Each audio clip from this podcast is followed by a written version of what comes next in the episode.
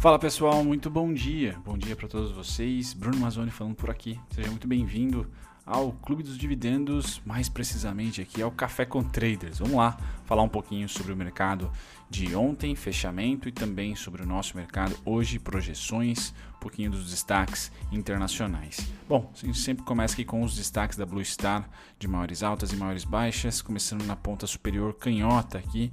Nós tivemos a CSNA, uma alta impressionante no ano, já somando aí quase, ou melhor, exatamente aí 17%. Depois a OFSA subindo 7,65%. Raia Drogazil, comentada recentemente aqui por uma ação para swing trade, né, subindo 6,79%. Qualicorp, também comentei recentemente Qualicorp, Odonto Prev, não, Sul América, tá? Foram as duas que eu vou comentar. Sul América eu vou postar ainda hoje. O IBR3 seguindo aqui mais uma alta de 4,79, lateralizando aqui no 1,80, 1,70, 1,80, 1,70. Esses foram os destaques de alta. O Vespa ontem subiu 1%. Tá? Já na parte vendedora, um pouquinho aqui do setor educacional, junto com materiais básicos. Então, Suzano caiu 3% ontem, tá? o GPA caiu 2%, Ser Educacional e Anima, setor da educação, caindo aí 1,5% aproximadamente, e terminamos com Pão de Açúcar caindo 1,25%. Esses foram os destaques da Blue Star e hoje eu vou trazer um material exclusivo para quem é agenciado, diria, né, ou assessorado, melhor dizendo, lá pelo pessoal da Blue Star, ou tem simplesmente acesso ao grupo de WhatsApp, ao board principalmente. Quando vocês entram no board da Blue Star, nós temos acesso a Nord, a Eleven e a Bendorf. Tá? E a Eleven eu sempre dou uma olhadinha porque eles divulgam ali mês a mês, tá? às vezes até um pouquinho, duas vezes ao mês, os fluxos gringos e um gráfico mais bonitinho do que os que eu trago para vocês aqui. Tá? O que, que nós temos aqui? O fluxo gringo, tá? fluxo estrangeiro do mercado primário, IPOs aqui, tá certo? Ofertas primárias, tá? em azul claro e um azul mais escuro aí talvez. Tá? Quem manja das cores aí pode falar que, que azul é esse. O mercado secundário, que somos nós aqui, né? as ações tá? já distribu distribuídas no mercado secundário, aquelas posições, posições que aumentam ou diminuem depois que a ação que a empresa já tem capital aberto, a gente vê por ah, fato relevante, às vezes isso entrando. Então o mercado secundário esteve ah, vendido desde outubro, tá certo? Desde outubro vendido. O único mês do mercado secundário que houve uma compra e pequena foi aqui em julho, em junho, perdão. Tá certo? Então eles venderam lá em outubro pós reforma da previdência ali, né? Outubro, novembro, dezembro, janeiro muita venda, fevereiro mais ainda, março ápice. Tá certo? Então ganharam dinheiro na crise, estavam vendidos. Depois diminuíram a venda, já realizaram bom lucro, bons lucros aqui em abril, tá? Aumentaram um pouquinho em maio, tá? E aí colocaram, viraram o jogo em junho, depois voltou para venda, venda e setembro fechou vendedor também. Tá? O importante aqui é nós percebemos é, tentar perceber a ausência né, dos IPOs e tal da, das posições em mercado primário. Tá? Os dois fluxos aqui, tanto o mercado primário como secundário, tendem a ser de médio a longo prazo. Tá? B3 aqui em cima não é contrato futuro, que são ações, de fato. Tá? Mas eles vinham aqui com um saldo bacana ano passado tá? de compras no mercado primário, os IPOs ali sendo papados. Tá? Principalmente em fevereiro ali, que teve ondas de IPO, eles participaram de boa parte, sendo, sendo um fluxo recorde. Enquanto que no mercado secundário a tendência já era de queda. Tá? E se a gente vir um pouquinho mais para trás aqui, o agosto, julho também, vendedor. Tá? Então eles vão acumulando ali para um presente que foi né, março e abril, onde eles ganharam muito dinheiro. Veja que depois de março a, o fluxo vendedor é bem menor. Ainda existe, tá? Julho aumentou, agosto lateralizou, não teve nenhum movimento, tá? E setembro volta a ter um crescimento de venda no mercado secundário. Só para vocês terem noção, a expertise desses caras, né? a velocidade que esses caras e o lado certeiro deles. Tá? Muitas vezes o lado certeiro deles. Por isso que eu dou sempre mais peso para eles, além de ser deles terem participação em algo em torno de 40% do que rola de grana aqui dentro. Tá? E essa escala é em bilhões, né? Só para vocês terem noção aí, né? 11 bi, 20 bi vendido, 24 bi vendido. Então são números exorbitantes ah, desses transatlânticos somados aí pelas corretoras estrangeiras atuando no Brasil, fora aí os que atuam via corretora nacional. Tá? Então só para trazer para vocês que o saldo realmente e a tendência é queda no mercado secundário e não é de hoje, tá? Não é de hoje. Nós tivemos uma aberração que foi ah, principalmente março aqui, tá? Fevereiro, muita expertise deles, então já vendo o que acontecendo, que estava acontecendo no mundo, já tentando fazer um, um forecast, né? Uma, uma, projeção do que poderia acontecer, principalmente com os países ah, em desenvolvimento. Eles venderam muito em janeiro, venderam muito mais em fevereiro e em março foi a cereja do bolo. Abril, maio e junho realizando. Julho marca um, uma segunda patada então, julho já marcou uma segunda patada deles, de uma venda consistente, uma venda que chegou aqui ser um pouquinho acima de uma média que a gente pode traçar aqui, tirando esses três meses de espetacular venda, tá? tá? Então, aqui a gente conseguiu já identificar que, opa, se houver um papel subindo, vai ter dificuldade, porque o fluxo entrou de novo de baixa. Só que aí o mês seguinte, neutro, lateral. O que, que agosto aconteceu? Lateral, o mercado não anda não andou. Agosto voltaram, ah, perdão, setembro voltaram a vender um pouquinho mais, o mercado andou um pouquinho. Então perceba que quando há fluxo grande de vendedor, o mercado vinha, eh, o mercado de maneira geral, índice, né? Estava subindo aqui, ó, maio, junho, e aí julho chegou no topo, tá? Agosto, acho que Malemar fez um, uma alta e começou a cair. Então, fluxo apontava aqui em julho, que opa, lá no dia 31 de julho, dia 20, né, 31 de julho, perdão, aqui é 20 de 2020, já tinha a ideia de que opa, vamos esperar um pouco. Não é um bom momento. Tá certo? Voltou aqui a ter um fluxo pesado de venda, tá? E ele continua vendedor, tá? Não as, as, as quedas de agosto, certo? Nas ações não chamaram atenção, as quedas de setembro não chamaram atenção. Tá? Então, para eles, mesmo caindo agosto, mesmo caindo setembro, a maioria dos papéis não houve compra. Na ótica do gringo, tá? Na ótica do gringo. IPOs primários aqui, aí o saldo foi comprador junho, comprador julho, comprador em agosto. Tá? IPO tem um longo, realmente longo prazo, abertura de posições aí em ofertas primárias. Tá? Mas na secundária, na troca de ações aqui, muito vendedor. Tá bem vendedor. Mesmo com maio, com esse começo do ano bem vendedor, e agora as ações retraindo, acho que mais ou menos 50% do que elas, a maioria delas retraindo 50% da máxima de março para cá, tá? eles ainda não estão mostrando apetite certo? Não estão mostrando apetite. Não, não, nunca mostraram de fato, tá? Durante todo o abril, maio, junho, tá? Só junho aqui um, um pouquinho de compra, tá? Mas para trazer para vocês que junho, julho o sinal foi bem claro, que opa, acho que a, o retorno aqui, a recuperação para algumas ações terminou aqui, tá? Terminou ali em julho. Então agosto era de se esperar um mês de cautela. Tá? E foi cauteloso, o mercado não andou e setembro fechou vendedor. Tá? Então é importante, eu sempre gosto uh, de olhar os fluxos mensais. Tá? Aqui no caso desse serviço prestado pela Eleven, é, é, muito mais complexo, é muito mais completo, perdão, esse relatório. Então nós temos também dia a dia dos fluxos estrangeiros e tudo isso está para vocês, uh, para quem acompanha a Blue Star. Tá? Não sei se na corretora de vocês tem, mas peçam, tá? Vão atrás dessas informações porque cada vez mais a gente vai ter acesso. Tá certo? Cada vez mais a gente vai ter acesso e como sardinha, como investidor de varejo, né? É muito importante você saber como que os grandes estão se movimentando. Esse gringo, ou melhor, esse fluxo estrangeiro entre aspas, nada mais é que todas as corretoras estrangeiras que tem que ter cadastro na B3 atuando aqui no Brasil.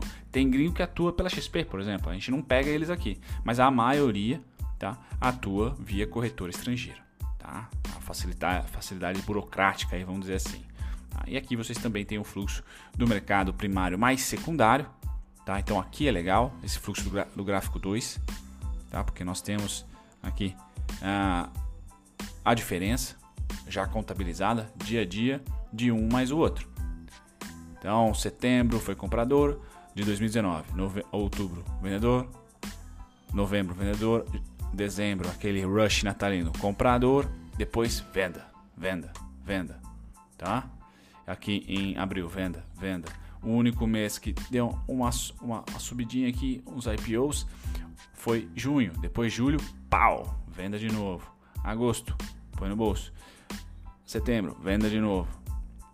Tá? Então a tendência é clara aqui de que eles não estão muito afim. Tá? Bacana, galera. Então passado por aqui, eu já vou direto para juros. Juros é o único ah, contrato futuro que está em tendência e entrando de grana compradora, tá? Bastante pressão compradora nos juros ainda. Dólar volta a ter saldo.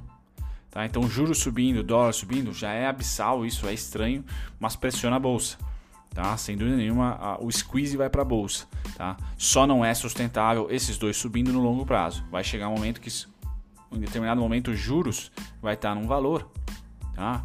Que vai pressionar o dólar para baixo. Vai ficar cada vez mais atraente renda fixa, por exemplo. Tá? Aqui tem um, um, um cenário da XP para vocês, da XP Expert, tá? Cenário neutro com algumas rentabilidades para ele, né? Pós-fixado para eles e, e, nos próximos 5 anos vai ficar em torno de 4,1%, pré-fixado 6,7%, títulos, né? PCA 2,9%, a renda variável Brasil 12,6% num cenário num cenário neutro, tá? Quando a gente passa para o cenário pessimista, tá? O que, que nós temos aqui? PCA 3,4, pós-fixado 6 0,3 e renda variável, que é onde a gente está 1,5 por ano.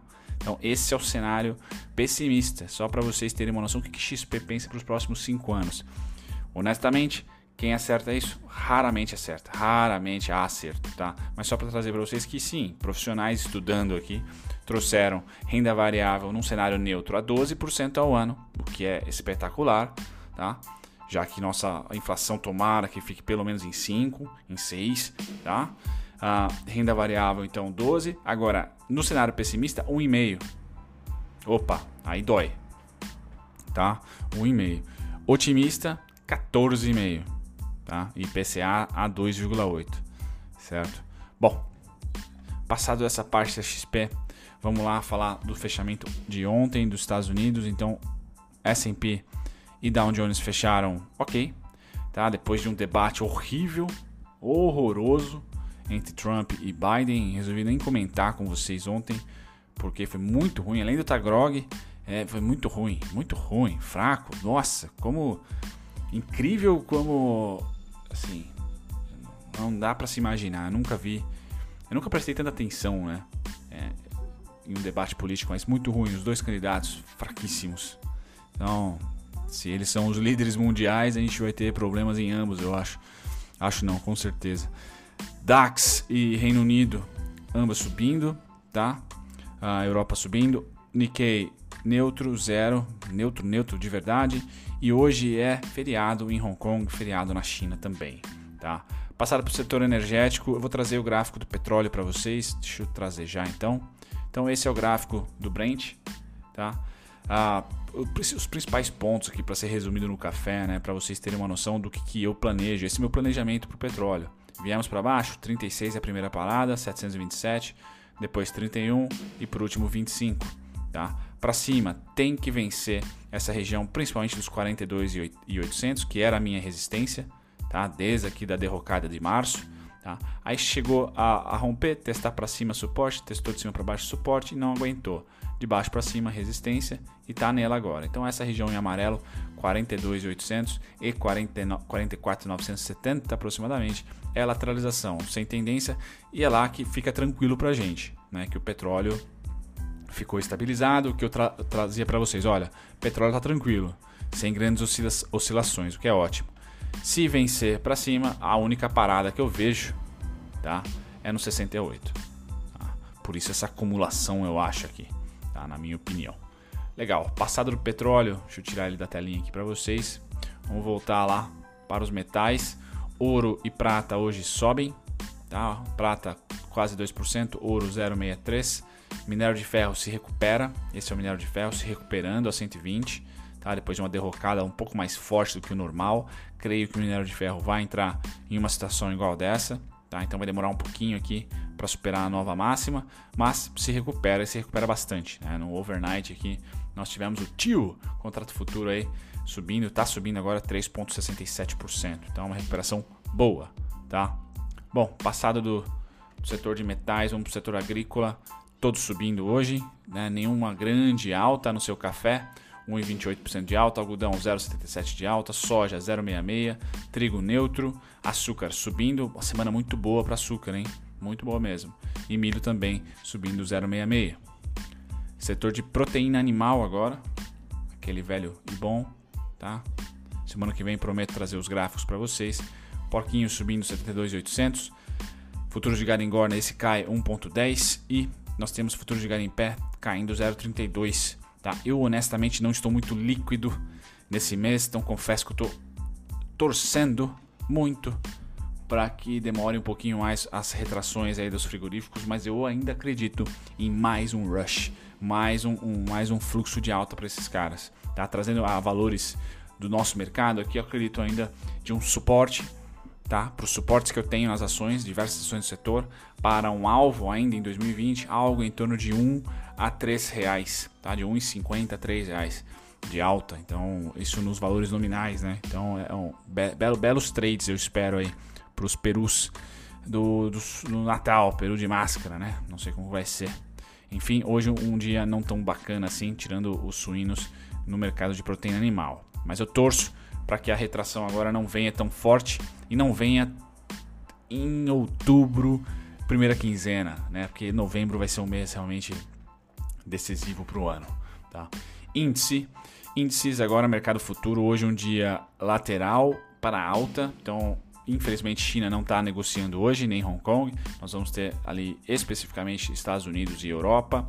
Ah, estão subindo aqui. S&P, Nasdaq, Dow subindo e eu coloco o Nikkei, Japão 0,26 também de alta, finalizando com DAX neutra, tá? Então destaque aqui para a tecnologia, né? Nasdaq subindo mais de 1%.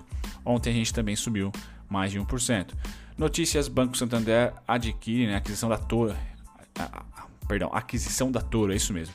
Tá? Anunciou que a sua distribuidora de valores, a PI, adquiriu 60% da Toro Controle, holding que controla a Toro Corretora e a Toro Investimentos. Então pode ser interessante para você, acionista aí do Banco Santander. Segundo comunicado oficial, cada empresa contribuirá com seus diferenciais de mercado. Tá? A Toro, quando eu comecei a investir, ela já estava no meio já.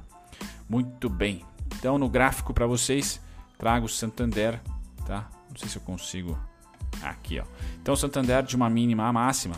Acho que é melhor tirar o zoom. Deixa eu diminuir você. Tá aqui. Legal. Santander da mínima de março, que tocou no IPO exatamente. Quem pegou essa oportunidade foi lindo, né? Tocou exatamente no IPO. Já fez o fluxo aqui pós-eleição. Terminou aqui no 32,20. Quem está otimista tem que estar tá plotando esse cara a partir das mínimas atuais. Tá? Eu tenho os pontos de suporte 25,14, resistência 32,16, IPO outro suporte 21,83, abaixo do IPO só no 17,86. Tá? Essa é a realidade que eu tenho para o Santander. Na atualidade, com o fundo atual aqui, tá? a projeção aí de mais um fluxo de março a maio está dando aí 36,77. Esses são os pontos do Santander, região mais ah, complicada para ele, sem dúvida nenhuma, é os 40 reais aqui. Eu tenho 41,80, tá? Região onde foi muito trocado aqui, tá? Foi topo, depois foi suporte por diversas vezes e aí a crise rompeu. Petrobras, decisão sobre refinarias no STF, então aqui eu nem vou entrar muito em em detalhe, porque isso pode mudar, isso vai ser decidido. Então tá lá no STF ah, o julgamento, a votação dos ministros a respeito da legalidade do processo de venda da metade do parque de refino da Petrobras nos moldes atuais, sem a necessidade do aval do Congresso Nacional. Venda ah, tentando aí passar mais rapidamente. Aqui envolve um pouquinho de ideologia, se é a favor ou não. Então passo. Acho que cada um que me escuta que tem a sua opinião, mas ainda não foi decidido. Eu trago o gráfico da Petrobras preferencial, tá? Suporte que eu tenho aqui embaixo, 17,37, 13,93, depois só no ponto da crise que eu acho difícil chegar, é muito mais candidato, tá aqui, ó. 17,37, depois 19,30 como resistência, 21 e 21 também resistência. 23 e 31 foi aonde parou, ponto meu aqui. Tá certo? Depois 26,68. Essa é a realidade da Petrobras no gráfico, tá? Acho muito mais provável ela ficar nesse retângulo amarelo por um bom tempo. Bom tempo significando restante de 2020 debate desagrada Wall Street foi péssimo, né? Debate foi muito ruim, muito ruim, né? É bem reality show mesmo, né? incrível, né? Enfim, passando aqui as, os maiores destaques, uh, IRB, IRB subindo, indo para o IPO, correndo para o IPO, então tomem cuidado vocês ali próximo da região dos 8 aos 9,15, tá? A Via Varejo também se recupera um pouquinho, a Cogna rumo aos 4,90 não tem jeito, IPO, se já não tocou. Ah, maiores altas agora, aqui são, foram as maiores negociadas. Maiores altas. Acho que do Brasil, Radar Swing Trade. E maiores baixas, a Home se destaca aqui. Então eu vou fazer um vídeo sobre ela porque eu gosto da empresa. um, pouco, um pouco egoísta aqui. Então Home com maior destaque negativo, mais de um real de queda ontem. Tá? Bom, hoje é feriadão, na China e em Hong Kong. Tá? Hong Kong, dia nacional, China, festival de meados de outono. Tá? O que nós vamos ter de notícia importante hoje? Pedidos de desemprego, tá? de seguro-desemprego nos Estados Unidos às 9h30. E depois PMI industrial, também pode ser interessante. Nem tanto, que é, tem muito mais indústria na China do que lá, mas pode ser um, um indicador bacaninha aqui, principalmente para empregos. Tá? Mas o mais importante é o pedido inicial de seguro-desemprego. O mercado está gostando de ver esse número, tá? Ah, sempre diminuindo, tá bom? Fico por aqui, galera. Espero que vocês tenham gostado. Vou estar no chat com vocês. Tchau, tchau.